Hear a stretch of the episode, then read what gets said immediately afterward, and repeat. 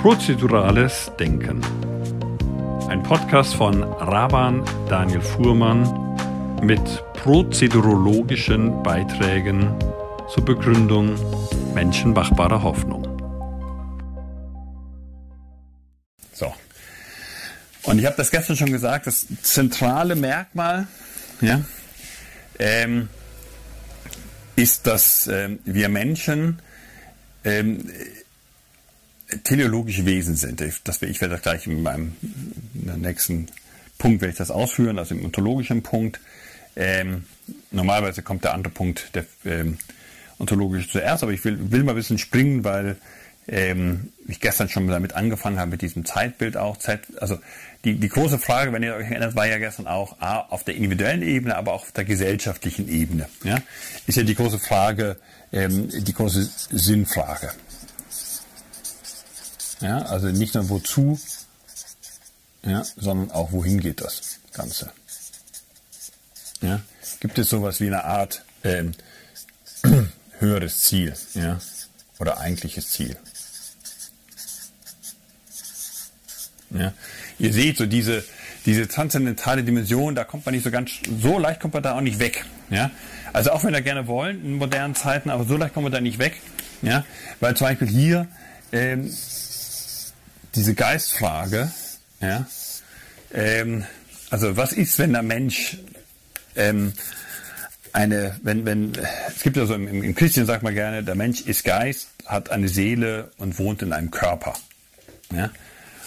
Und also was ist, wenn, wenn in uns Menschen doch etwas ist, was mehr ist als Natur? Ja? Ähm, Niklas Luhmann spricht so ein bisschen vom weißen Flecken. Äh, vom blinden Fleck, nicht vom weißen, vom blinden Fleck. Also es gibt, wenn ja quasi das Eigentliche, was uns als Menschen zu Menschen macht, gar nicht selbst sehen können, weil es genau dieser blinde Fleck ist. Man kennt das ja im Auge, ja, dort wo die Sehnerven rausgehen, haben wir einen blinden Fleck. Ja, wir können uns quasi selbst nicht sehen. Ja, so. Wir spüren das aber, wir ahnen das. In der Kunst zum Beispiel. Ja. In der Kunst nehmen wir Sachen wahr, die doch wahrscheinlich mehr sind wie das, was ein Tier empfindet, wenn es irgendwie Bach hört ja, oder was auch immer. Ja. Ähm, also im Ästhetischen und Ethischen beispielsweise. Ja, so, also das heißt, auch hier, also das Geistige, da geht, hier geht es auch um ästhetische Prozeduren, ja, das Schaffen von Kunstwerken was auch immer. Also ihr seht, mit diesem Modell übrigens hier, mit diesem Modell hier oben, wir haben das ja angefangen mal so ein bisschen, das sieht ja so ein bisschen aus, wie man das aus dem Tierreich kennt. Ja, das ist übrigens, das ist ein taxonomisches Modell. Im, im Tierreich, das ist halt ja ähm, Karl von Linné hat das ja entwickelt im 18. Jahrhundert im, in, in, in Schweden. Im Prinzip mal eine Systematik der Lebewesen, der Flora und Fauna. Ja? Und ihr kennt das ja, das sind ja so diese Art Stammbäume. Ja? So mit diesen ganzen Unterteilungen in Arten und Gattungen und was auch immer. Ja? Und man könnte so etwas im Prinzip, und das wäre eine prozedurologische Frage, das wäre eigentlich auch so eine Art historische Frage. Ja, sie, das heißt, dieser phänomenologische Zugang ist auch ein historischer Zugang, denn wir können natürlich uns jetzt die Geschichte anschauen, so wie das beispielsweise Ethnologen auch getan haben.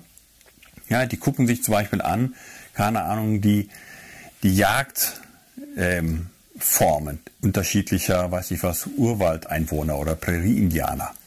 Ja, oder die Gebärsitten und Riten, ja, und was auch immer, ja, oder die Heirats- und Hochzeitsrituale in verschiedenen Kulturen. Das sind ja alles von, von Menschen selbst erschaffene Rituale, ja, ähm, die interessanterweise ähm, relativ universal sind.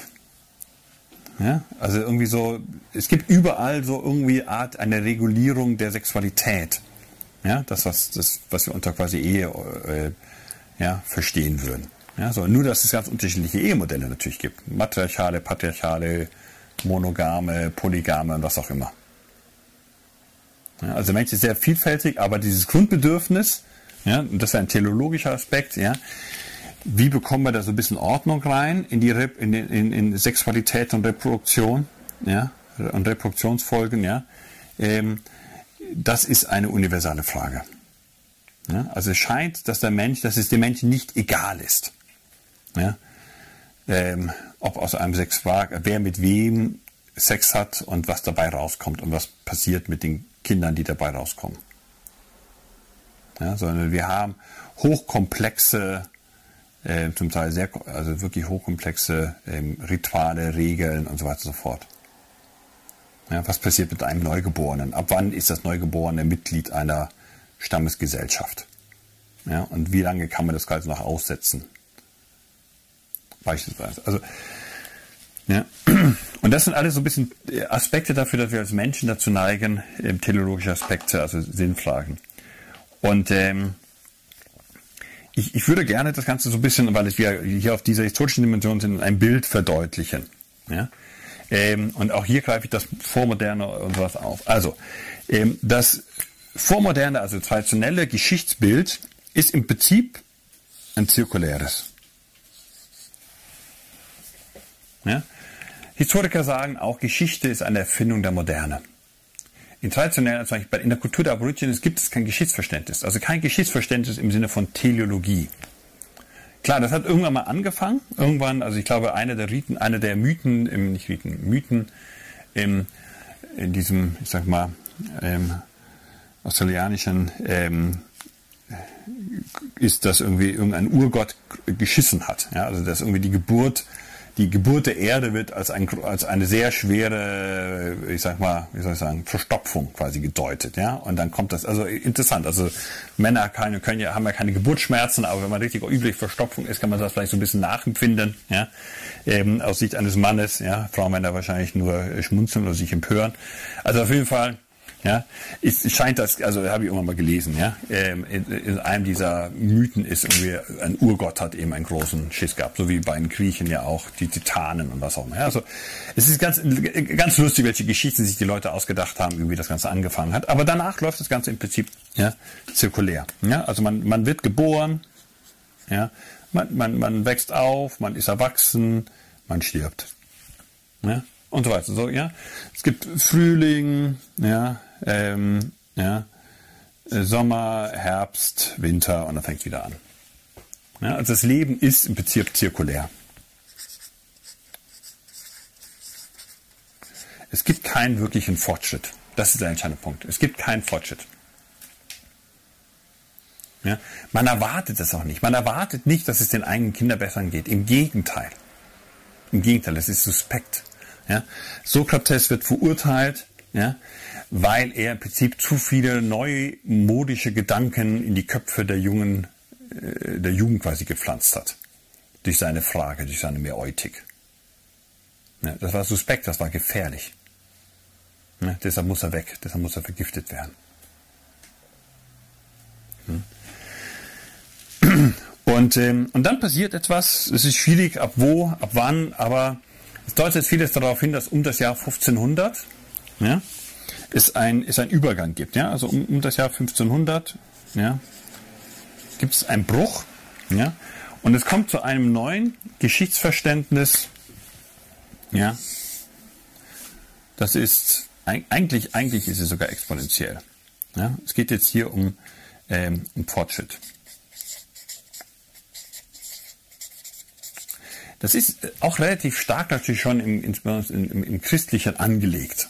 Aber natürlich um 1500 ist ja nicht nur ja, Humanismus, ja, Entdeckung der Zentralperspektive und so weiter und so fort, ja, Renaissance, es ist natürlich auch Entdeckung Amerikas und so weiter und so fort, ja, die Welt ist rund, steht aber nicht im Mittelpunkt und solche Sachen, ja. Und natürlich, klar, Reformation. Hm. Und ich will jetzt nicht näher darauf eingehen, das wäre quasi jetzt eine, eine, eine sehr spannende geschichtsphilosophische Perspektive. Ja? Aber es kommt was Neues, nämlich diese Vorstellung, wir Menschen können Fortschritt machen. Und so ein bisschen auch die Vorstellung, ja, das ist eine zunehmende exponentielle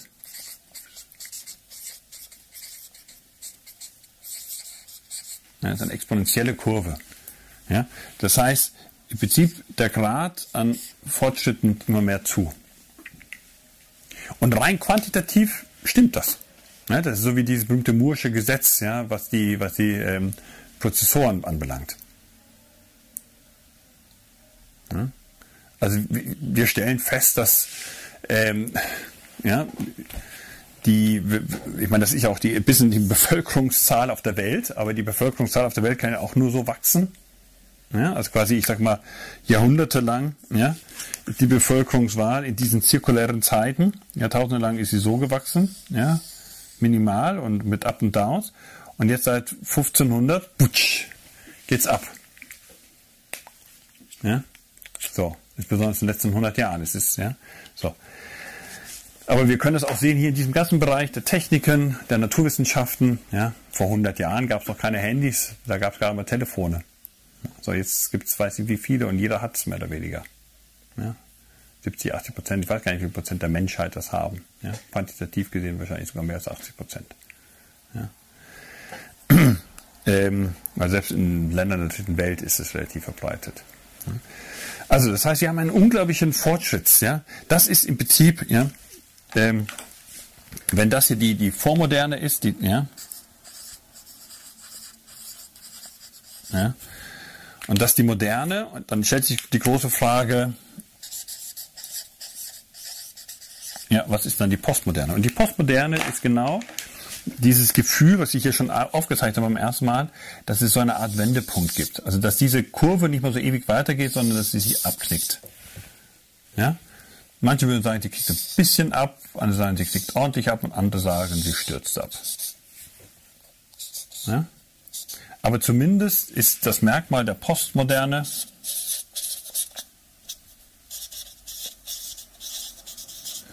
ja, ähm, ist äh, so wie bisher geht es nicht weiter. Wir können Zukunft nicht so einfach machen. Ja? Es gibt eine Art Wendepunkt. Kennt man ja aus der Mathematik, aus Kurvendiskussionen. Ja? Ähm, hier ist die erste Ableitung weiter noch positiv, aber die zweite wird schon negativ. Ja?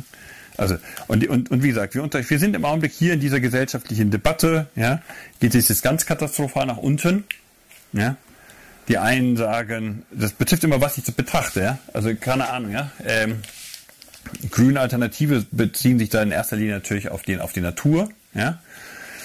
Ähm, während, weiß ich was, konservative Rechte sprechen da von der Kultur. Die sagen, die deutsche Kultur geht eben vor die Hunde. Ja? Verrassung, was auch immer, ja. So, deutsche Sprache, keine Ahnung, je nachdem. Ja, so. Ähm, aber ähm, Wettbewerbsfähigkeit bei Liberalen ist die Wettbewerb. Also irgendwie wir, wir, dieser, dieser, diese große Erzählung, die moderne ist geprägt von dieser großen Erzählung. Ja, so wird das ja auch definiert. Ja, äh, die gesamte Gesellschaft glaubt an eine große Erzählung. Ja, das war natürlich auch klar. Ähm, Faschismus und Kommunismus war ja auch die große Erzählung. Ja, der Kommunismus. Ja, die deutsche Rasse, was auch immer. Ja, ähm, der Faschismus. Ja, wir werden die Zukunft machen. Und das ist seit den 80er Jahren, 70er, 80er Jahren, ist das immer mehr in der Krise. Und deshalb spreche ich auch gerne davon und sage, das ist so ein bisschen was wie der Kater der Moderne. Und die große Frage, die wir uns jetzt stellen, ja, ist, ähm, und wie geht's jetzt weiter? Ja, das ist die große Frage. Ja, wie geht's jetzt weiter? Also, ja, äh, weil die große Frage ist, bekommen wir die Kurve ja? Wird das überhaupt eine so lineare Kurve, sondern wird das nicht eher so ein, ja? So. Aber hier geht es sehr wesentlich, ja, hier geht es so ein bisschen um, um die, um, man könnte sagen, ich würde mal sagen, Navigationskunst.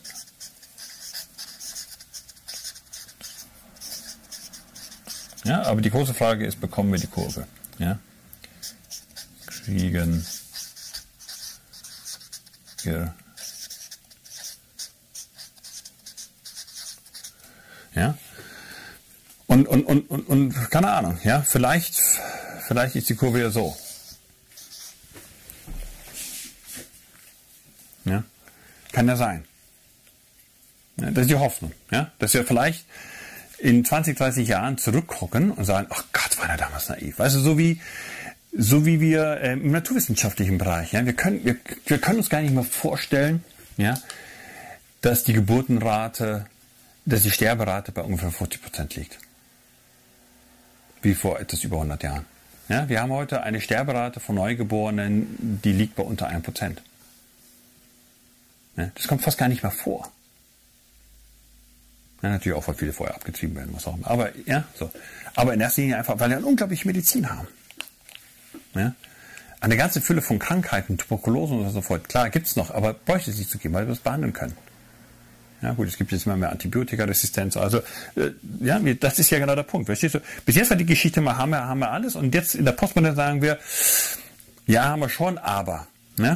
Antibiotikaresistenz, weil wir eben ja, in der Massentierhaltung die Hühner, was auch immer, voll mit Antibiotika pumpen, die eigentlich für den Menschen sind. Ja, und deshalb entwickeln ja immer mehr resistente Keime. Und so weiter und so fort. Ja. Also das ist so diese große Frage, ja, bekommen wir die Kurve. So. Und ich will deshalb jetzt diesen Teil schließen, dann machen wir eine kurze Pause und dann setz, gehen, fahren weiter. Ja, mit einer, mit einer Metapher, mit einem Bild. Was wäre nämlich, wenn diese, das ist im Prinzip so eine Art Geschichtsmodell. Ja, das sind so die, die, das sind so die ersten, vielleicht was, 10.000 Jahre. Das sind dann im Prinzip so die nächsten 500. Das ist so ein bisschen die 80er, 90er, 2000er Jahre und das ist jetzt die Gegenwart. Ja, wir sind jetzt hier, ja, ähm, an dieser Stelle sind wir. Ja, so, das ist die Gegenwart. Das ist heute. Irgendwo hier sind wir. Ja? Bei, dem, bei der Frage, wie geht es jetzt weiter? Stürzt es ab? Bekommen wir die Kurve? Ja, so. Und genau dafür ist die Prozedurologie da. Genau dafür brauchen wir die Wissenschaft. Ja? So ein bisschen als Navigationskurve, um die Kurve zu kriegen. Und die Kurve bekommen wir eben nur gemeinsam. Ja? Die Kurve bekommen wir nicht, das gäbe es auch. Natürlich, viele sagen, also die Frage ist, warum haben wir eine Stärke in der Religiösen, zum Beispiel gerade in der, im, im, im, im Muslimischen. Ja? Weil wenn ich auf dieser Seite wenig zu bieten habe, die, die muslimische Welt hat relativ wenig hier in diesem Bereich zu bieten. Und auch das funktioniert nicht so besonders gut. Also das vielleicht schon, aber ja, die, die, die, die meisten Staaten, meine, wir bekommen das gerade in Beirut mit, wie es jetzt wieder abgeht, ja. Es gibt so wie keine muslimischen Staaten, die nicht die funktionierenden Demokratien sind. Es gibt ein einziges, das ist Tunesien, so halbwegs. Ja, also irgendwie, ja, und das, was machst du dann, wenn, wenn, wenn quasi weder wirtschaftlich noch wissenschaftlich noch politisch und so weiter und so fort du irgendwie als Staat irgendwie jetzt Gesellschaft glänzen kannst? Ja, du flüchtest dich eben wieder in das Religiöse. Sagst, okay, wir mögen zwar jetzt nicht so gut da und da und da sein, selbst bei den Olympiaden holen wir nicht viele Medaillen, ja, ähm, weil wir noch nicht mehr richtig dopen wollen können, ja, ähm, aber dafür, ja, sind wir eben Gottes ja, Volk. Ja, wir, Umma, wir haben den richtigen Weg. Alle anderen leben quasi in, in Sünde. Ja, haben das noch nicht kapiert. Ja, so. Das ist natürlich eine Möglichkeit. Man kann natürlich auch wieder zurückgehen. Ja, gibt es ja auch Leute, die aussteigen. Ja. Und es gibt auch Leute, die halten noch ganz treu daran fest. Bei den Chinesen ist man immer noch so, ja, schaffen irgendwie so ein bisschen. Ja, klar gibt es immer so wieder so Sachen, die abflachen, ja, aber dann hauen da eben auch die Luft bekommen wieder sauber und so weiter und so fort. Ja. Wir, wir bekommen jedes politische, ökonomische, ökologische Problem bekommen wir ja, quasi nur durch die entsprechende Willenskraft der Partei und des, des Landes geregelt. Ja? So, und natürlich gibt es auch nach wie vor noch viele Fortschrittsidealisten auch im westlichen Kontext, aber es werden immer weniger, ist mein Gefühl. Ja? Also dieses Aber, dieses, ja, so, und ich will jetzt in ein Bild. Was wäre, wenn das eine Menschheitsentwicklung wäre? Und das wäre im Prinzip sowas wie die Kindheit, ja, ich mache das hier mit schwarz. So. Ja? Das wäre sowas wie die Kindheitsphase.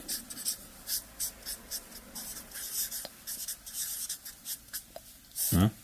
Was ist der Merkmal? Also das wäre quasi eine Art Entwicklungsmetapher. Ja, so. Ähm, ja, die Kindheit ist geprägt von einem großen ähm, Autoritätsglauben. Ja, Kinder glauben an ihre Eltern, also wenn es jetzt nicht schon ganz schief gelaufen ist. Ja? So wie in diesen traditionellen Gesellschaften glaubt man an die Autoritäten. Man hinterfragt sie nicht. Ja? Die Priester, die werden schon wissen, was sie tun. Man, man hinterfragt auch nicht das Weltbild. Ja? Kinder glauben auch an verzauberte Weltbilder. Das ist ganz selbstverständlich. Für ein Kind ist ganz selbstverständlich, dass Kinder, dass Tiere reden können und dass sie Gefühle haben. Ja? Das ist ganz klar. Ja, und so ist es auch. In, in traditionellen Gesellschaften, das ist, das, das, das ist davor Hexen und Geistern und Gnomen und was auch immer in dem jeweiligen kulturellen Kontext an, an, an überirdischen Wesen herum, ist ganz klar. Die unterscheiden, haben auch kein duales Weltbild. Ja, haben Kinder auch nicht. Ja. Sie haben auch kein rationales, aufgeklärtes Weltbild. Die Schattenseite ist, man lässt sich relativ leicht auch natürlich hinters Licht führen. Ja. Also traditionelle Gesellschaften sind auch relativ lang und zuverlässig von irgendwelchen ja, autoritären Sekten, Klicken, ähm, was auch immer, unterdrückt worden. Ja? So, das sind meistens keine besonders egalitären Gesellschaften. Ja, die Leute fügen sich quasi auch so ein bisschen. Ja, also dieses berühmte Sapere Aude von äh, Immanuel Kant habe den Mut, aus seiner eigenen Unmündigkeit sich zu befreien. Ja? Hier geht es, hier ist man noch unmündig. Und jetzt kommt im Prinzip mal sagen, die Adoleszenz, ja, die Jugend, ja. Und jetzt fängt man an, die Autoritäten in Fragen zu stellen.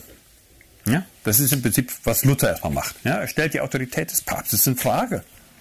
Ja? Und das führt zum, zum, zum, zum Schisma, zur Spaltung der Kirche. Aber nicht nur zum Spaltung der Kirche, sondern die gesamte westliche Welt ist gespalten daraufhin. Ja? Man hinterfragt natürlich dann nicht nur die religiösen Führer, man hinterfragt natürlich auch die politischen Führer dann. Ja? Das führt am Ende zur französischen Revolution. Oder erst zur englischen und französischen Revolution. Ja, man hinterfragt die Rolle des Adels. Ja, so wie man davor die Rolle des Priesters, des Papstes, des Bischofs hinterfragt. Ja, und sagt, wieso sprichst du für die Religion? Ja, ist nicht jeder von uns quasi von Gott befähigt, ja, in Glaubensdingen zu reden?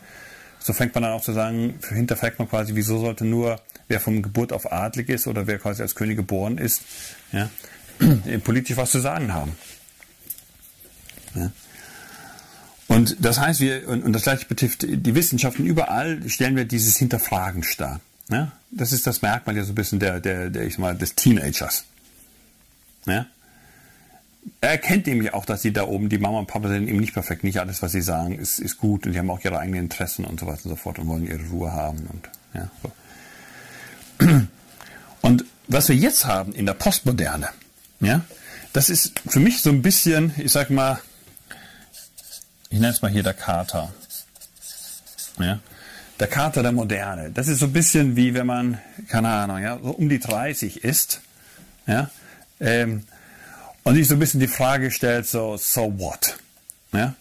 So, ich habe jetzt irgendwie, ich habe jetzt studiert, vielleicht bin ich sogar immer noch am Studieren, wie zu meiner Zeit äh, noch gar nicht relativ häufig war, dass die Leute auch noch mit 30 noch am Studieren waren, gab ja schon vor. Und man hat so seine Beziehungen, seine Affären, ja, man hat so seine Jobs und so weiter und so fort, aber irgendwie spürt man, es ist it's not so real. Ja, man will eigentlich endlich erwachsen werden. Ja. Und deshalb ja, ist die Frage, die ich mir stelle, wie können wir erwachsen werden? Wie können wir erwachsen werden? Ja, das ist und ähm, das ist eine Metapher. Kater ist einfach nur, ja. Das ist im Prinzip so eine Art, ja, Midlife Crisis wird zu früh gesagt, weil das ist eigentlich Teil des, aber es ist so eine Art Lebenskrise, ja.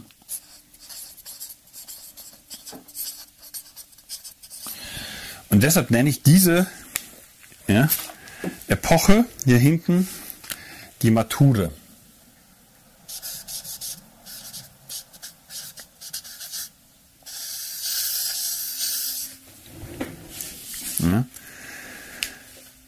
Also, das ist natürlich ein ganz, ganz starker geschichtsphilosophischer, theologischer Bild, was ich hier verwende. Ja, weil ich sage, so in allen Kulturen, das ist auch Dualismus, in allen Kulturen gibt es ganz unterschiedliche Vorstellungen davon, was es heißt, erwachsen zu sein. Aber alle haben ein gemeinsames Erziehungsideal, nämlich werde erwachsen. Ja? So, ist unterschiedlich, wenn ich jetzt beispielsweise jetzt bei manchen ultraorthodoxen Juden bin, ist ein riesiger Unterschied, ob ich Junge oder Frau bin, ja, oder Mädchen bin, ja. Ähm, was quasi dann ein erwachsenes Leben bedeutet. Aber ganz klar, die Erziehung ist ganz klar darauf ausgerichtet, werde ein ordentlicher, erwachsener, jüdisch-orthodoxer Mann. Werde eine ordentliche, jüdisch-orthodoxe Frau. Erwachsene Frau. Also wir haben überall eine, im Prinzip eine teleologische Vorstellung von Erziehung. Ja, und eine der Grundsorgen, die Eltern haben, ist ja nicht nur, entwickelt sich mein Kind gesund und so weiter und so fort und hat es einen ordentlichen, anständigen Charakter und so weiter und so fort, ja, sondern natürlich auch, was wird aus ihm? Wird es ein wertvolles Glied ja, in unserer Gesellschaft werden? Wird es seinen Weg gehen? Und je nachdem, was ich unter seinen Weg gehen verstehe, ja, wird das eben Unterschiede bedeuten. Hauptsache, es verdient viel Geld und hat ein eigenes Auto und ein eigenes Haus und im Alter kann ich zu, ihm, zu einem Kind ziehen und das pflegt mich dann, ja, was auch immer. Aber ich habe eine Vorstellung, werde erwachsen. Ja. Und was ist, wenn das Bild, dieses Urbild des Menschen auch kollektiv verstanden werden kann. Was heißt es, als Organisation erwachsen zu werden? Was heißt es, ein Unternehmen erwachsen zu führen? Dann wäre nämlich eine modernistische Haltung eines Unternehmens, wäre zu führen, Profit, Profit, Profit, egal wie. Ja? So. So wie, keine Ahnung, in diesem Alter auch noch so ist, ja, Hauptsache blau. Ja, Fete ist, wenn ich im Blau bin und danach am besten noch irgendwie ein bisschen Sex hatte mit wem auch immer. Ja, so. Ja, das ist Fete. Ja? Und das ist genau, was ich mit diesem, mit diesem Kater, mit dieser, äh, mit diesem Umsinnen meine. Ja, wir sind aus meiner Sicht gerade in so einer Art Umsinnprozess. Ja, es gibt ja auch jetzt Jugendstudien, die auch zeigen, weil gerade ganz aktuell hier rausgekommen, man sagt ja, die jetzige äh, Generation Set, glaube ich, heißt sie jetzt, ich weiß gar nicht, wie es jetzt weitergeht, und jetzt quasi ist man ja am Ende des Alphabets angekommen. Ja, ähm, die ist erstaunlich ernsthaft, eigentlich recht bürgerlich. Also das, ist, das beobachtet man schon länger, dass die jungen, jungen Menschen bei solchen Befragungen nicht mehr anders, so wie in den 80er Jahren, ja, so freie Liebe, was auch immer, das ist alles so, ja, es kommt ganz bürgerlich, man will, man will Familie, man will Kinder, man will irgendwie Heimat, also eigentlich ganz, ja, so Sachen, die, ja, eigentlich in, warum? Weil man stellt fest, das ist im Augenblick so eine große Ratlosigkeit hier, ja, es ist so eine riesige Ratlosigkeit hier, ja, ähm, dass man sagt, und, und diese Perspektive hier, die ist nicht besonders verlockend. Ja? Und meine Aussage ist, die Matur des Erwachsenwerden, ja, das hat was ganz Entscheidendes. Bis hierher ist immer die Hoffnung, es gibt eine feste Antwort, welches der richtige Weg ist. Ja? In der Transaktionsanalyse, was ja ein sag mal, ähm, Feld ist, mit dem ich mich ja auch beschäftigt habe und wo ich ausgebildeter ja, Transaktionsanalytiker bin, ähm, arbeitet man ja dieser Metapher ja, von quasi Kind, kindlichem, elterlichen und Erwachsenenverhalten. Und, ähm, und das angemessene, das erwachsene Verhalten ist das angemessene Verhalten. Ja, also es gibt nicht eine, eine Formel für das ist erwachsen. Ja? Muss man, so, muss man einfach in diesem Bild, es kann, erwachsen kann es sein, dass ich auf eine Party gehe und gar nichts trinke, also im Sinne von kein Alkohol trinke, aber es kann auch ein angemessenes Verhalten sein, dass ich auf eine Party gehe und mit einem richtigen Rausch weggehe. Natürlich dann nicht Auto fahre. Ja, so. Ähm, also es ist nicht einfach so eine feste Regel, ja, wenn du auf eine Party gehst, musst du danach ordentlich blau sein. Ja, sondern es kann angemessen sein, ja, dass man sagt, heute ist das genau auch mal dran. Ja, so, aber ich habe das im Prinzip mehr oder weniger im Blick und im Griff. Ja, und ich kann die Konsequenzen auch ähm, tragen. Ja. Und äh, was heißt erwachsen werden? Erwachsen werden hat erstmal was damit zu tun, dass ich Verantwortung übernehme. Ja, das ist ein ganz wesentliches Motiv. Ja. Ich ergreife Verantwortung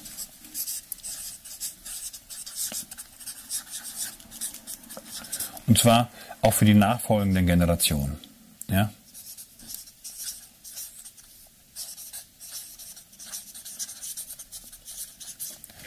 Das ist ein typisches Merkmal. Also in fast allen Kulturen ist zwar der Eintritt ins Erwachsenenalter, ich heirate und bekomme Kinder.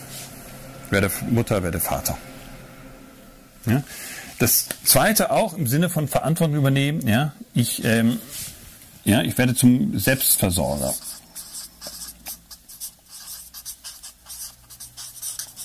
Ja, und zwar, ich, ich versorge nicht nur mich selbst, sondern ich versorge auch beispielsweise klassisches Modell natürlich früher überwiegend von Männern, ich versorge meine Familie. Ja?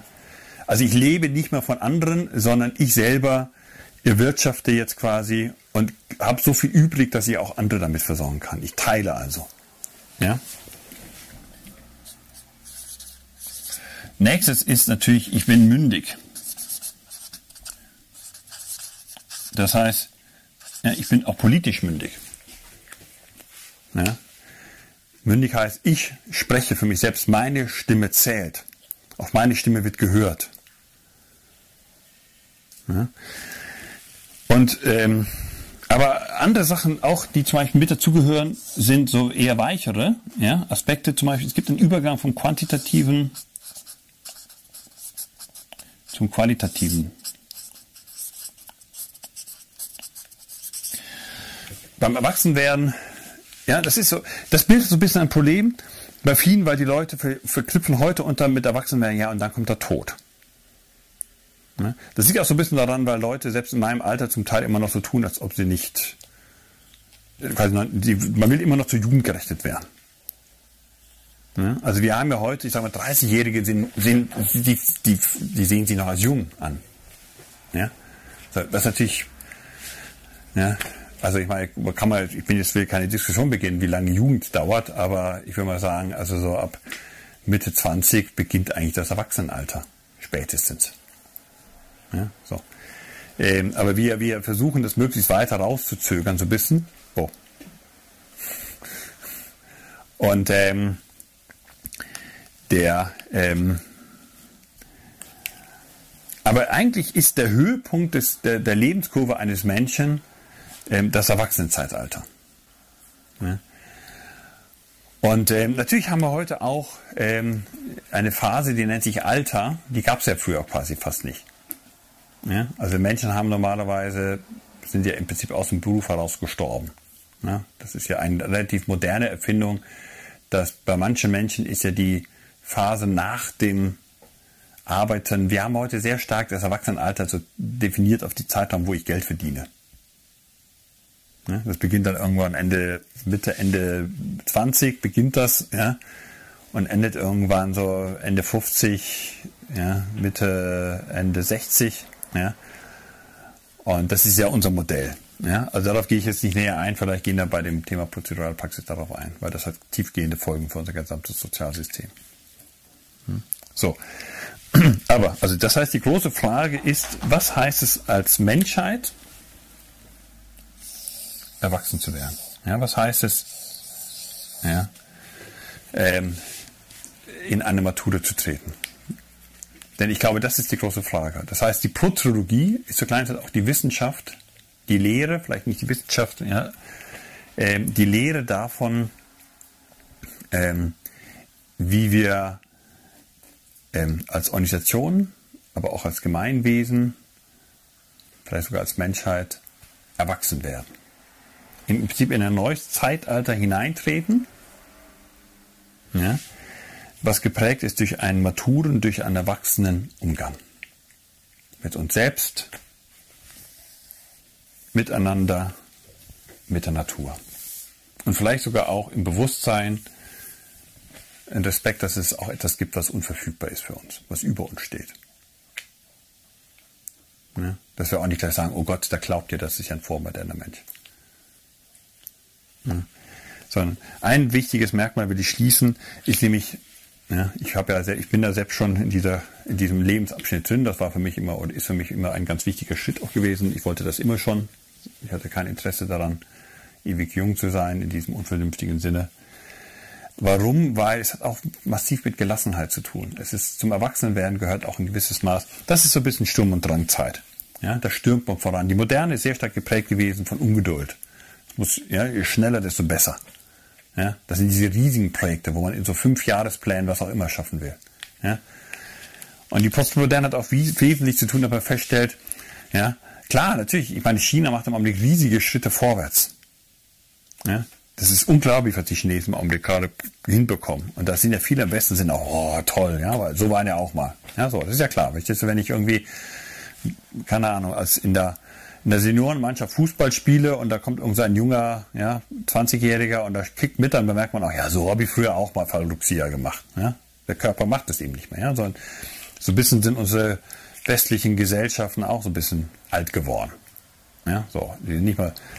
Aber auf der anderen Seite, ja, kann man auch sagen, es ist auch gut so. Ja? Denn vieles ist natürlich auch in diesem Sturm und Drang ja, ziemlich schief gelaufen. Ja.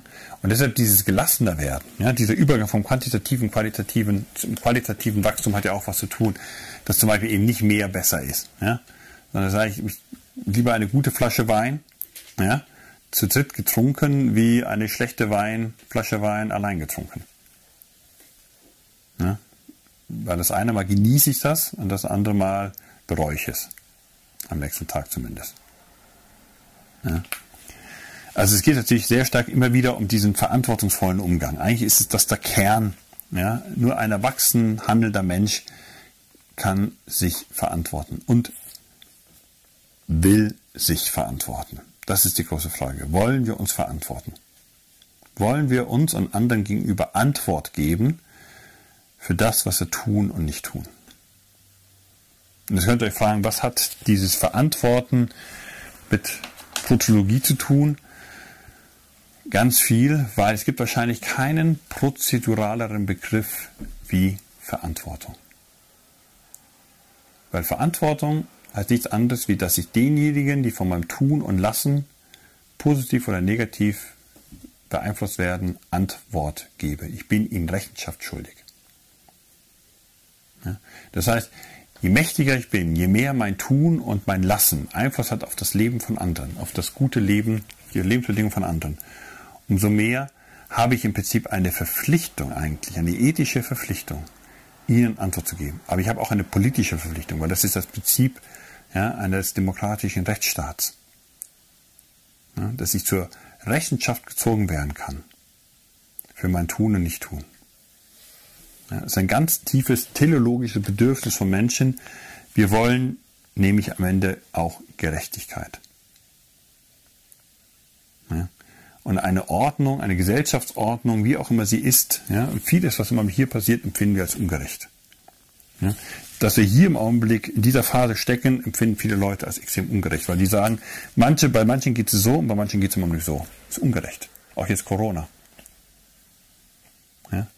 Und es gibt wahrscheinlich nichts Gefährlicheres für ein Gemeinwesen wie Ungerechtigkeit.